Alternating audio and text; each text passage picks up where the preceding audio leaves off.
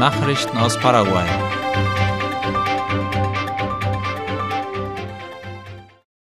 Außenminister Ariola befindet sich in Italien.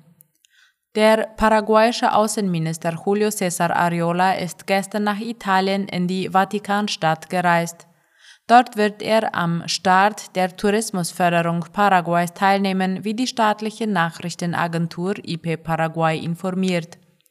Heute startet im Vatikanstadt offiziell eine Werbekampagne für den paraguayischen Tourismus, die die paraguayischen Touristenstädten, insbesondere die Jesuitenruinen, bekannt machen soll. Die Kampagne ist das Ergebnis der Zusammenarbeit zwischen der paraguayischen Regierung der Opera Romana Pellegrinaggi, einer Tourismusagentur des Vatikans, die sich der Förderung und Organisation von Pilgerreisen zu den wichtigsten christlichen Städten der Welt widmet. Morgen wird Außenminister Ariola den neuen Sitz der Botschaft Paraguays beim Heiligen Stuhl einweihen. Zudem steht eine Audienz beim Sekretär des Vatikans für die Beziehungen zu Staaten und internationalen Organisationen, Monsignore Paul Richard Gallagher, auf dem Programm. Anschließend reist der Außenminister in die USA, um an der 53. Sitzung der Generalversammlung der Organisation Amerikanischer Staaten OAS teilzunehmen. Die Generalversammlung findet vom 21. bis zum 23. Juni in Washington statt. Exekutive bildet Planungskommission für Amtseinführungszeremonie des Präsidenten.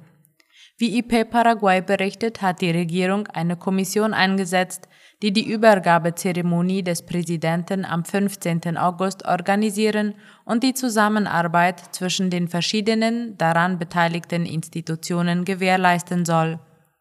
Mit den Dekreten Nummer 9461 und 9462 wurden Außenminister Julio César Ariola und sein Amtskollege in der neuen Regierung Ruben Ramirez zu Leitern dieser Kommission ernannt. Die beiden werden in den kommenden Wochen weitere Vertreter als Unterstützung mit in das Planungsteam holen, beispielsweise aus der Tourismusbehörde Senatur, der Zollbehörde, der Stromverwaltung Ande und den Wasserkraftwerken Itaipu und Jasureta. Die Amtseinführungsfeier des neuen Präsidenten Santiago Peña findet am Dienstag, den 15. August statt. Neues System soll den Kampf gegen Krebs stärken. Paraguay hat ein umfangreiches Überwachungssystem für Krebs entwickelt. Dieses soll laut IP Paraguay die Erfassung, Analyse und Verbreitung von Informationen über hierzulande auftretende Krebsfälle ermöglichen. Das System mit der Bezeichnung WIGI-CAN-PI ist derzeit im Nationalen Krebskrankenhaus in Betrieb sowie im Krankenhaus San Pablo und im Tumorregister und der Gesundheitsüberwachungsbehörde. Es wurde so aufgebaut und vorbereitet, dass es die für die Krebsmeldung erforderlichen Daten über die Computersysteme der staatlichen und privaten Gesundheitseinrichtungen erhält und diese mit dem WIGI-CAN-PI-System verbindet. Auf diese Weise wird die Doppelerfassung von Daten vermieden und die Berichte werden zeitnah erstellt. Mehr als 100 geschulte Unternehmer haben Werkzeuge in Alto Paraguay erhalten. Rund 100 Begünstigte aus den Orten Carmelo Peralta und Puerto Casado, Departement Alto Paraguay, haben an Schulungen für den Konditor- und Baumeisterberuf teilgenommen, berichtet die staatliche Nachrichtenagentur IP Paraguay. Das nationale System für die Ausbildung von Arbeitskräften, kurz SINAFOCAL, bot Schulungen für den Konditor und den Baumeisterberuf an und die Werkzeuge für die Ausübung der Berufe wurden zum Abschluss vergeben. In Carmelo Peralta erhielten 51 Absolventen der Fachrichtungen Baumeister und Süßfahrenbäcker in der Stadtverwaltung ihre Zertifikate. In der Stadt Puerto Casado erhielten 50 Teilnehmer ihre Zertifikate im regionalen Zentrum für den nationalen Berufsförderungsdienst. Die Initiative zur Durchführung der Kurse hat zum Ziel, den Begünstigten die erforderlichen Fähigkeiten zu vermitteln, um ihnen einen schnellen Einstieg in den Arbeitsmarkt zu ermöglichen. Junge Leute kochen Cocido für Personen im Bañado Sur. Eine Gruppe junger Freiwilliger hat diese solidarische Aktion für Familien von Bañado Sur in Asunción geplant, wie Ultima Hora schreibt. Diese Initiative läuft seit gestern und soll täglich am Nachmittag durchgeführt werden, bis die Mittel aufgebraucht sind. Immer um 15 Uhr werden sie Töpfe mit dem traditionellen heißen Yerba-Getränk zubereiten, um den Tee danach zu verteilen. Insgesamt bereiteten sie vier Töpfe mit je 18 Litern Cocido zu und stellten auch ein Brett mit den sogenannten Coquitos daneben, eine Art Hartzwieback. Etwa 150 arme Familien genossen den traditionellen Yerba-Tee gestern. Menschen aus verschiedenen Gemeinden, darunter San Blas, San Miguel, San Ignacio und Virgen de Luján. Einer der jungen Leute erklärte, dass sie um 16.30 Uhr damit beginnen, den Cocido mit den Coquitos zu servieren und dass sie dies in den nächsten Tagen zur gleichen Zeit tun werden, bis ihnen die Mittel ausgehen. Jede Familie erhält eine Kanne Cocido und eine Tüte Coquitos von zwei Kilogramm. Zudem kann man auch Jacken und Decken spenden, die dann an Bedürftige verteilt werden. Nachrichten aus aller Welt.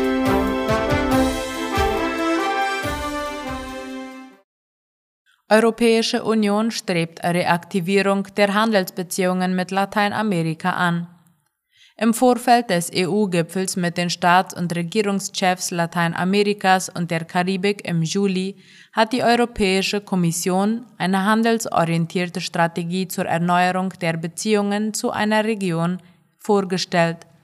Wie Latina Press berichtet, waren die Beziehungen in den letzten Jahren etwas vernachlässigt worden – um die Flamme wieder zu entfachen, schlägt die EU vor, regelmäßigere Treffen der Staats- und Regierungschefs einzurichten sowie einen ständigen Koordinierungsmechanismus zwischen der EU und der Gemeinschaft der lateinamerikanischen und karibischen Staaten.